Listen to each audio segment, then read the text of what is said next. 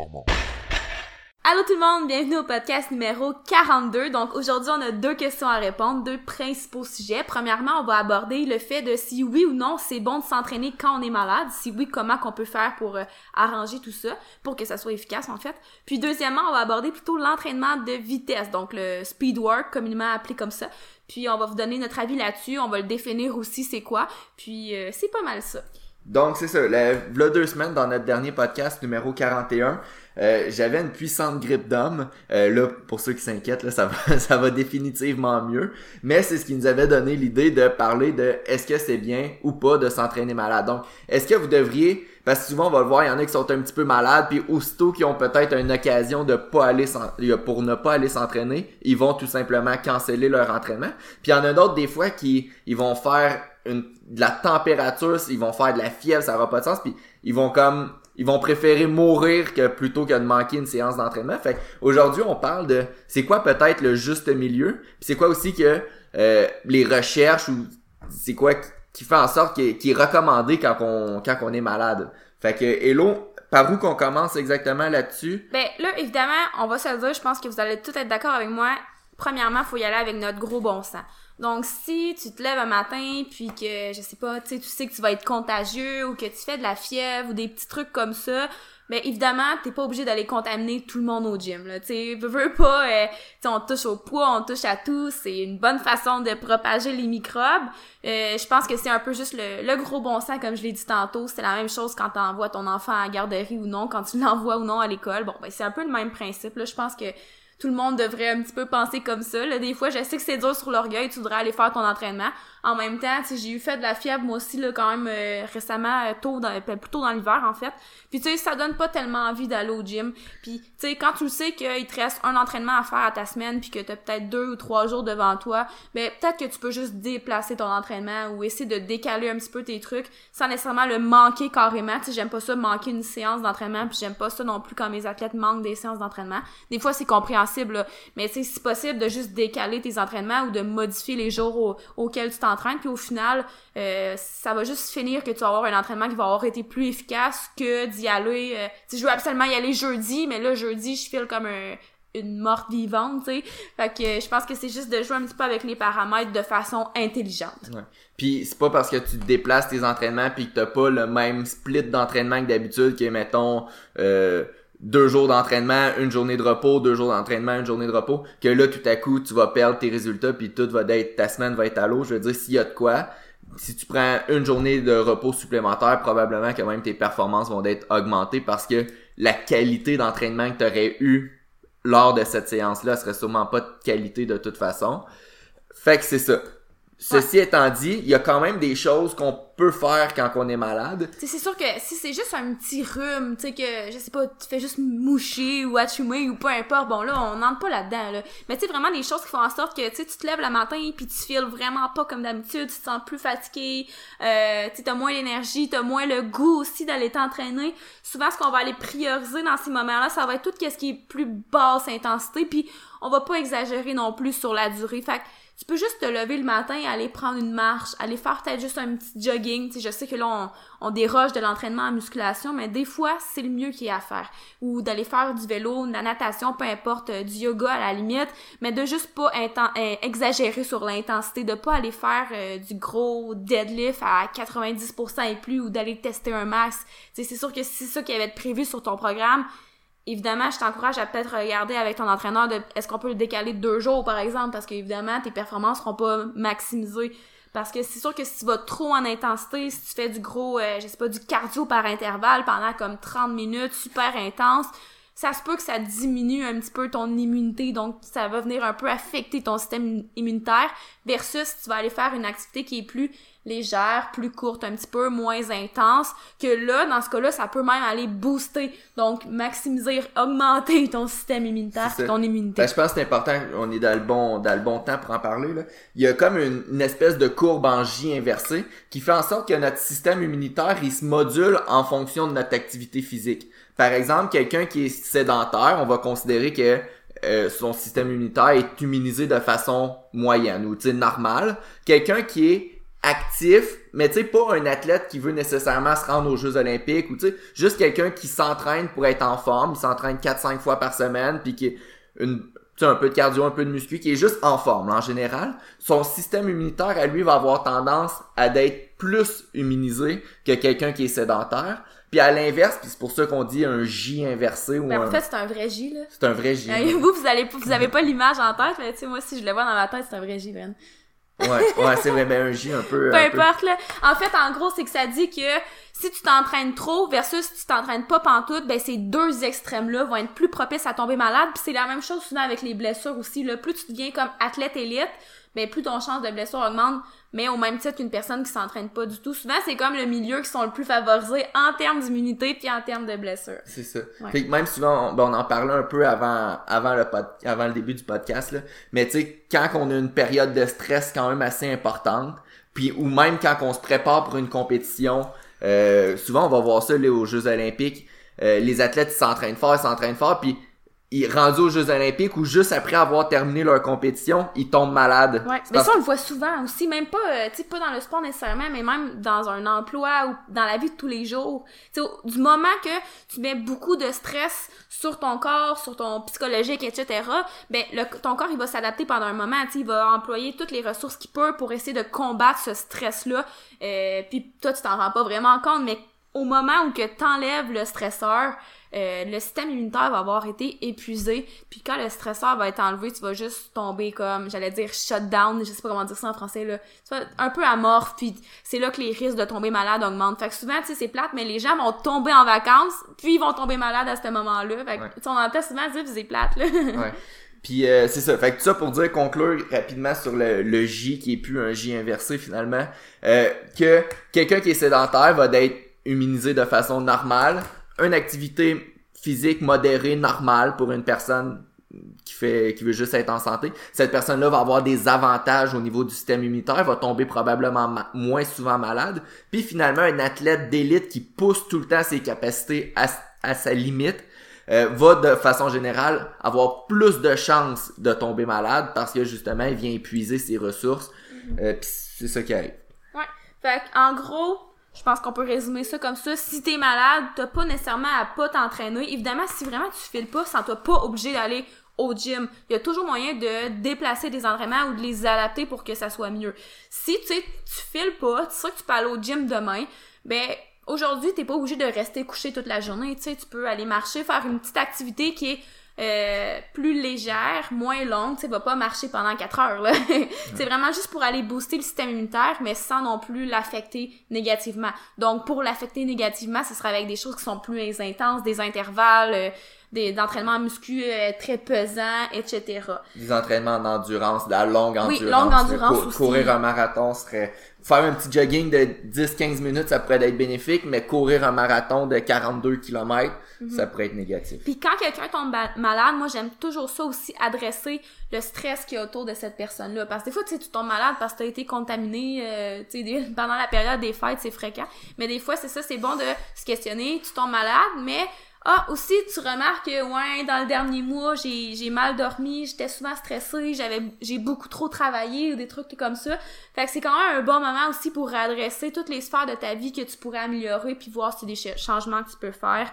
Euh, sommeil, super important. Tu sais, souvent, tu vas dormir plus dans cette période-là, mais euh, des fois, pendant quoi, une semaine, tu vas dormir plus que d'habitude, ça fait du bien puis faut, euh, des fois, faut écouter notre corps aussi. Parce que les, les facteurs qu'on peut nommer là, pour euh, aider à guérir plus rapidement, c'est aussi les mêmes facteurs qui vont faire en sorte qu'on qui peuvent aider à prévenir Ouais, ça. d'être malade. Fait que tu sais, on a la nutrition, on a la gestion du stress, on a le, le sexe aussi, là, vite vite, sans, sans rentrer fois, dans les détails. ouais. Ce qui fait en sorte que pourquoi j'ai- une grippe d'homme. Ouais. Mais ouais, c'est ça. Puis souvent aussi, on l'a parlé, le niveau d'activité physique, quelqu'un qui est modérément actif va être plus immunisé que quelqu'un qui est euh, sédentaire. Excellent. Je pense que ça fait le tour. On voulait pas trop euh, embarquer là-dessus. Là. Euh, on- comme je l'ai dit au début, il y a une partie que c'est gros du, euh, du gros bon sens. Bon, donc ensuite, on voulait embarquer dans l'entraînement en vitesse, donc communément appelé le speed work. Avant toute chose, je voulais comme parce que je parlais de ça avec quelqu'un cette semaine qui connaît pas beaucoup le powerlifting, puis tu sais, il me posait des questions sur mon sport et tout, puis il me dit "Ah, toi powerlifting, tu dois tellement être puissante." Mais tu sais, pour vrai dans je suis pas ta puissante. Puis tu sais, faut comprendre que le mot powerlifting, ça sous-entend power, qui est puissance. Mais en vrai, le powerlifting, c'est pas un sport de puissance, c'est un sport de force. Puis c'est tout le temps ça que je dis quand je dois comme distinguer le powerlifting de l'haltérophilie. Tu sais, c'est vraiment ça, une grosse distinction entre les deux, là. C'est le, la puissance. Puis, en powerlifting, le but, c'est pas nécessairement d'être le plus puissant possible, c'est de produire le plus de force possible. Le, le nom en tant que tel, powerlifting, mm-hmm. est un petit peu, il est pas tellement bien choisi, là, en vrai. Mm-hmm. Je pense qu'au Au Québec, dynamophilie, je pense que dynamo, c'est comme, je pense que ça implique puissance, mais ça implique aussi force. Ouais. Puis sinon, en, en France, eux, force athlétique, je pense que le nom est c'est pas c'est mm-hmm. probablement le meilleur nom choisi là.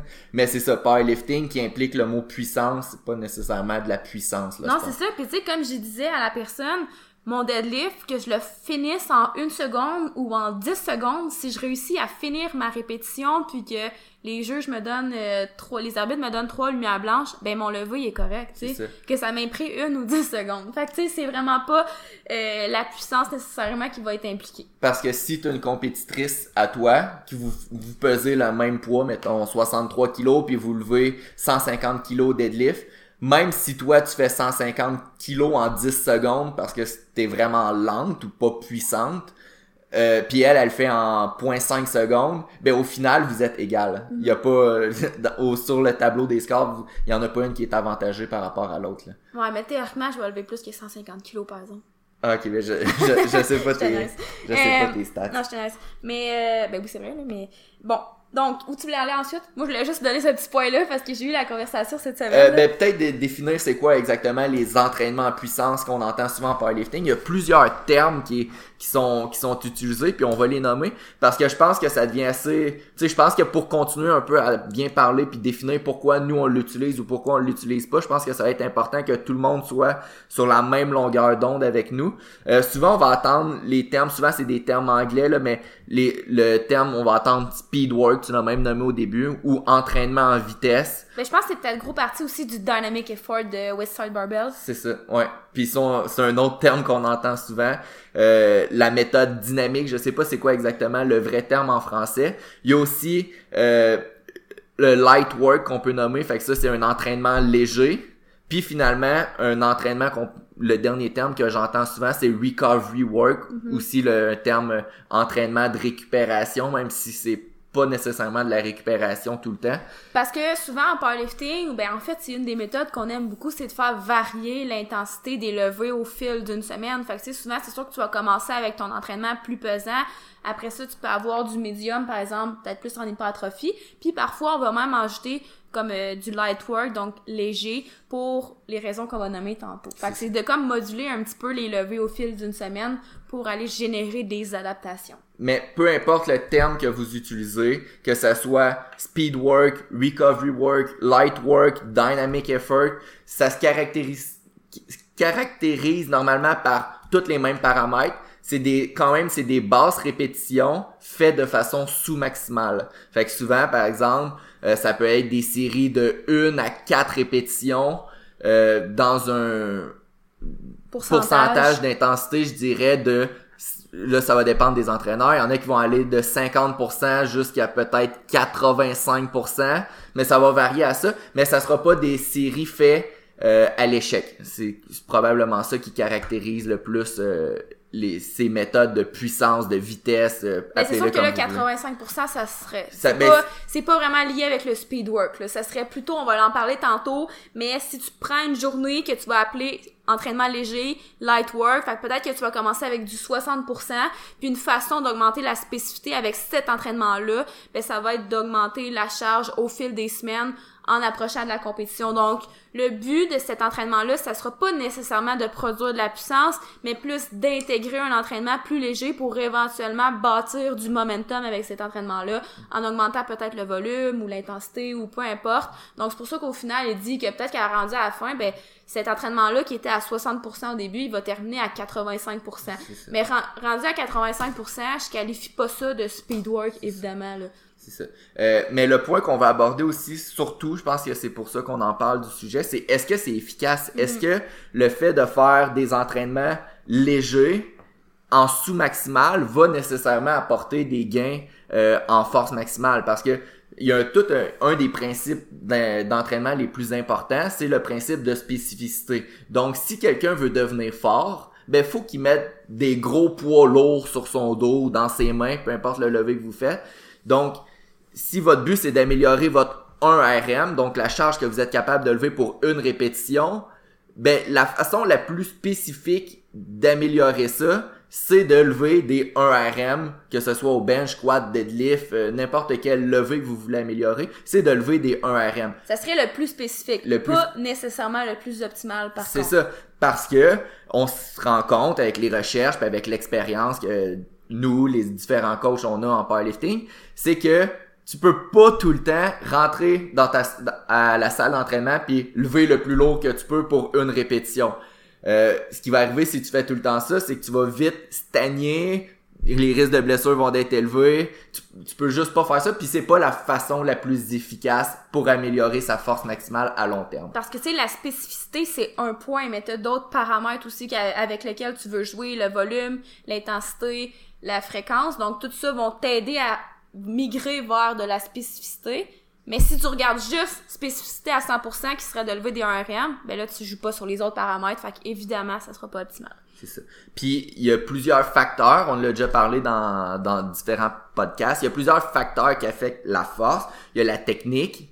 Il y a l'hypertrophie. Puis il y, a le, il y a un peu tout le système nerveux parce qu'on sait que c'est notre système qui va envoyer des commandes motrices à nos muscles. Fait il y a plusieurs choses à développer quand on veut développer de la force max. Fait que c'est pour ça que juste faire des une répétition tout le temps, le plus lourd possible à RPE 10, ben oui, c'est spécifique, mais par exemple, si tu fais tout le temps ça, tu fais pas de d'hypertrophie vraiment. Fait que si on sait que c'est le muscle qui bouge la qui bouge la charge, mm-hmm. donc si t'as pas de muscle, ben éventuellement ça va être difficile de continuer à augmenter la force parce qu'il y a une certaine limite que ton système nerveux peut devenir efficace. Puis il y a tout ça pour dire qu'il y a plusieurs facteurs que si on fait juste un, une répétition, un RM à tous les jours, ça risque d'être compliqué à long terme de bâtir de la force. Par contre, si, si tu me dis j'ai deux semaines pour devenir le plus fort possible, peut-être que oui, il va falloir que tu fasses des 1 RM sous, mm-hmm. dans les prochaines semaines.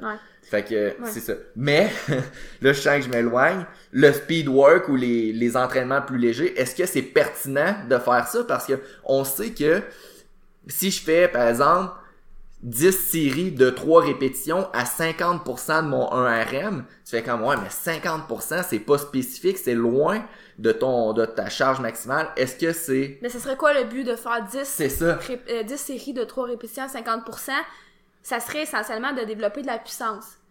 Mais comme on l'a dit tantôt, en powerlifting, ce qu'on veut, c'est de développer de la force. Puis moi, personnellement, je sais qu'encore une fois, je pense que je vais m'éloigner un peu, mais personnellement, une façon que j'aime d'augmenter ma production de force sans être obligé de tout le temps être dans du 85, 95% et plus, ben c'est de lever la charge avec la plus grande intention possible d'accélération.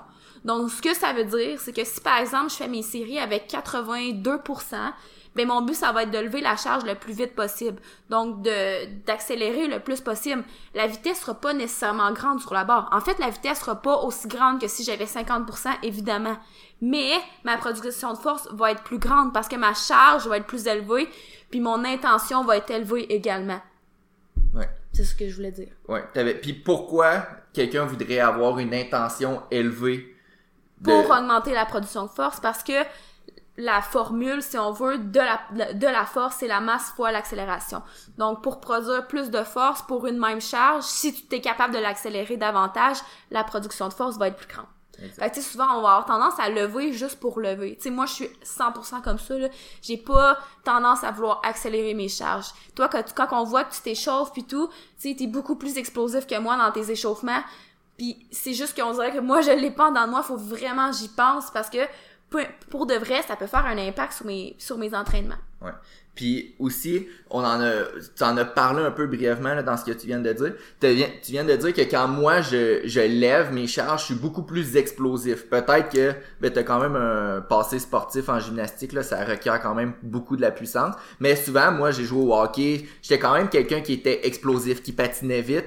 Euh, puis théoriquement, quelqu'un qui est capable de développer de la force plus rapidement pourrait potentiellement euh, réussir à lever une charge un petit peu plus lourde parce que dans chaque levée, on a ce qu'on appelle un sticking point. Un sticking point, et l'autre, je veux, je veux pas aller trop loin, fait que tu, tu me reprends si, si je me trompe ou si euh, je dis quelque chose de pas exact. Là. Euh, un sticking point, c'est le mouvement, c'est la portion du mouvement que la barre décélère le plus. Fait que par exemple, moi au squat, quand je vais descendre ma barre, je vais remonter un petit peu, puis quand je vais arriver environ parallèle au sol ou mes genoux à 90 degrés, c'est là que si j'ai une charge extrêmement lourde, ma barre va ralentir, puis même si elle est trop lourde, je vais rater ma répétition. Mais quelqu'un qui est capable de développer de la force rapidement, très très rapidement, pourrait théoriquement améliorer euh, la charge totale qu'il est capable de lever parce que quand la, la personne qui est très explosive va arriver dans le bas du mouvement, elle va être capable de développer tellement de la force rapidement que sa barre va prendre beaucoup de vitesse. En prenant beaucoup de vitesse, elle va arriver à son sticking point, sa portion morte du mouvement. Fait que oui, sa barre va quand même beaucoup décélérer, mais puisqu'elle a acquis tellement de vitesse dans sa petite première portion du mouvement, elle va être capable de passer à travers son sticking point. Je sais. Ça, oui, puis c'est bon, puis ça, ça pourrait être quelque chose qui se travaille grâce au speedwork. Donc c'est plus en puissance là. Euh, que speedwork c'est plus de la puissance là que, que de la vitesse en réalité là. C'est sûr que c'est plus proche du continuum de la vitesse qu'un ORM, mais au final quand tu fais du speedwork, c'est plus euh, de la puissance qu'on travaille. Puis c'est sûr que si t'es capable de développer euh, cette force là plus rapidement, c'est sûr que comme il dit, ça peut t'aider à, à travailler ton ton sticking point. Ouais, exact. Mais quand même et il y, a quand même eu des études, quelques études là-dessus, en tout cas un article que je me rappelle d'avoir lu, là. Puis tu sais, qu'il y en a qui vont être plus répondants que d'autres à l'entraînement en puissance. Fait qu'il y a certaines personnes qui vont avoir plus de facilité à améliorer ce développement de, de la force-là, la vitesse de développement de la force, grâce à l'entraînement en puissance que d'autres. Que c'est quand même intéressant à savoir également, il y en a qui seront pas très répondants au communément appelé speedwork pour augmenter le développement de la force. Fait que tu sais, quand tu parles de speedwork, là, on peut vraiment parler de peut-être une à quatre répétitions, puis peut-être de 50 à 70% maximum de la charge maximale de ce que tu es capable de lever. Euh, par contre, nous, on, l'utilise un, peu les, les, entraînements légers, les speedwork, mais c'est pas pour cette raison-là qu'on l'utilise. Mais c'est ça, moi j'aime pas l'appeler speedwork. Tout simplement, j'aime mieux appeler ça peut-être euh, euh, comme on disait tantôt, recovery, donc un entraînement plus récupération. En vrai, non, pas ta récupération. Ça serait plus entraînement léger. Fait que light load ou medium load, mettons, dans ta semaine, t'aurais heavy load, medium load, puis light load, donc euh, plus léger. Parce que au-delà du fait que euh, ça permet de d'améliorer la puissance, le développement de la force, il y a aussi d'autres avantages de travailler ça. Premièrement, euh, tantôt on a parlé de les, on a nommé trois facteurs principaux pour développer la, de la force maximale. On a nommé la technique, l'hypertrophie, puis le système nerveux. Dont un, si tu fais beaucoup de répétitions avec une charge pas trop challengeante, tu vas être capable de travailler, tu vas avoir beaucoup d'occasions pour travailler ta technique. Fait une façon que moi j'aime programmer euh, les, les, entraînements légers ou en light work, recovery, appelez-le comme vous voulez, c'est d'utiliser les imams puis de faire beaucoup de séries euh, en peu de temps, mais souvent en gardant la charge très sous-maximale puis en faisant des séries de 1 à 4 répétitions comme on a nommé. Un imam, c'est quoi? C'est à chaque minute, une nouvelle série commence. Donc par exemple, j'ai euh, 10 séries de 3 répétitions à 60, disons 65-70% de mon 1RM.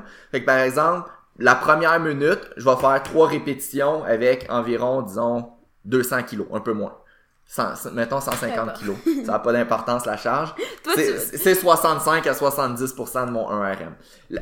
Quand la première minute finit, j'ai une minute pour faire mes, euh, mes trois répétitions. Quand la prochaine minute, fait que sur mon chronomètre, ça va marquer 2, 0, 0, j'ai une autre minute pour faire trois répétitions et ainsi de suite pendant le nombre de séries que j'ai à faire. Fait que si j'ai 10 séries, ça va me prendre 10 minutes. Est-ce que c'est clair? Ouais. C'est, ça fait en sorte que c'est plus dense comme méthode d'entraînement. C'est plus dense. Puis j'ai 10, j'ai 10 séries en 10 minutes pour pratiquer toute mon, ma préparation. Fait comment je place mes mains sur ma barre. Bien mm. respirer, contracter mes abdos, euh, décrocher la barre, faire mes petits pas. J'ai 10 fois à me pratiquer comme ça, puis j'ai 30 répétitions à faire en 10 minutes. Fait que oui, la charge est pas nécessairement spécifique parce que c'est quand même une charge légère, mais ça me donne euh, 10 occasions, même 30 occasions si tu considères le nombre de chaque répétition comme une occasion de pratiquer ma technique. C'est sûr que si la charge est trop lourde, puis ça fait en sorte que rendu à ta cinquième série, t'as accumulé beaucoup de fatigue, ton patron moteur il change, ta technique elle change, ben là l'objectif sera pas euh, acquéri. Tandis que aussi euh, si euh, tu fais ton imam puis il te reste juste 20 secondes de pause, ben là c'est sûr que ton ton setup tu vas le tu vas le précipiter un peu. Fait que la charge est importante aussi. Le but c'est pas que à la fin de tes 10 séries, c'est sûr que tu vas être un peu essoufflé là, c'est pas euh, facile nécessairement. Mais tu sais faut pas que tu sois euh, en train de, de mourir sur la sous la barre puis que là tu lèves tout croche comme si t'étais en train de faire un max. C'est ça. Puis aussi une autre chose, puis là j'étais pas supposé en parler, je viens d'avoir euh, une idée. Euh, des fois, quand la charge est vraiment légère, j'utilise les imams. Donc à chaque minute, il y a une nouvelle série qui commence. Mais des fois, quand la charge est un petit peu plus lourde, euh, j'utilise des fois ce qu'on appelle des E2 mom. Je sais pas si c'est ça le terme exact. C'est qu'à place qu'à chaque minute, Mais faudrait une- que ça soit genre E2 mm, genre faudrait qu'il y ait un autre 2 ouais. parce que c'est every ça serait every 2 minutes on 2 minutes. Ouais. En tout cas, tout ça pour dire, c'est qu'à chaque deux minutes, une nouvelle série commence. Euh, donc ça, ça peut être une autre façon. Si vous sentez que peut-être votre cardio vous limite ou quelque chose de même, euh, ça peut être une autre solution. Mais tout ça pour dire que c'est des occasions condensées de travailler votre technique euh, pour améliorer vos levées. Puis t'es pas obligé de le mettre en imam non plus. Non, comme, non, comme non. je l'ai dit un petit peu au début, c'est le fun d'utiliser ces entraînements-là pour bâtir euh, une fondation. Puis éventuellement, au fil qu'une préparation avance, ben cet entraînement-là devient de plus en plus vers peut-être du médium, si on veut, où l'intensité va être plus élevée, le volume va être plus élevé. Mais c'est, on le sait, tu peux pas ajouter euh, un squat dans ta semaine euh, drette comme ça, euh, super pesant, full volume. Tu sais, fait que si tu veux augmenter ta fréquence, ben de le faire via un entraînement plus léger, ça peut être excellent parce que tu augmentes pas trop les paramètres drastiquement. Puis généralement, tu vas être capable de bien récupérer euh, de ce lever-là. Puis même des fois, ça va aider à récupérer également si c'est quand même léger puis que c'est pas trop taxant. C'est ça. Puis tu sais, une façon euh, qu'on peut faire en sorte qu'on on transforme cet entraînement-là super léger, plus style puissance, en entraînement plus spécifique. Par exemple, on peut, comme j'ai dit, on commence avec 10 séries de 4 à 65%, puis à chaque semaine, tu rajoutes 2,5% sur ta charge ou 3%, peu importe. Puis graduellement, tu diminues le nombre de répétitions, ce qui fait en sorte que quand la compétition elle arrive, ben t'es rendu que tu fais euh, des séries de 1 ou des séries de 2 à 85%, qui est plus nécessairement du speedwork, mais là, t'es rendu que t'as bâti ta capacité à tolérer un petit peu plus de volume. Puis le si t'es rendu que tu fais 4 séries de 1 à 85%, ben c'est plus spécifique que notre 8 séries de 4 à 60%. Excellent. Fait que les avantages là vraiment du des entraînements en puissance ou légers, c'est vraiment que ça permet de un travailler la technique, ça peut permettre de d'aider au développement de la force, puis finalement ça donne du travail spécifique pour graduellement être encore plus spécifique. Tu sais, c'est sûr que quelqu'un qui doit vraiment travailler sa technique, j'appellerais pas ça l'entraînement en puissance par contre, parce que tu sais, si comme sans vous penser à développer le plus de vitesse possible, t'es pas capable d'avoir une bonne technique, ben ça se produira pas avec un travail de speedwork. C'est ça. Tu sais, j'appellerais plus ça encore là entraînement léger, fait que ce serait de mettre une charge plus légère pour que la personne puisse se concentrer sur la technique, pas nécessairement sur la vitesse de sa barre. C'est ça. Plus Peut-être même technique. à limite, au, au- ça pourrait être même l'effet contraire, on pourrait même mettre un tempo. Pour quelqu'un qui Ouais, est vraiment débutant, Ouais, j'adore travailler avec les Mais là, on commence à se déranger Mais là, oui, mais là, vraiment, là. on, on parle plus du speedwork. mais je pense que, est-ce que ça faisait le tour? Je pense que. Ouais, je pense que ça a bien été. Là, on avait peur de se perdre un peu dans ce sujet-là parce que il y a tellement de dé- ben, pas de définition, mais il y a tellement de mots pour décrire un concept similaire, mais non en même temps, tu sais, Ouais.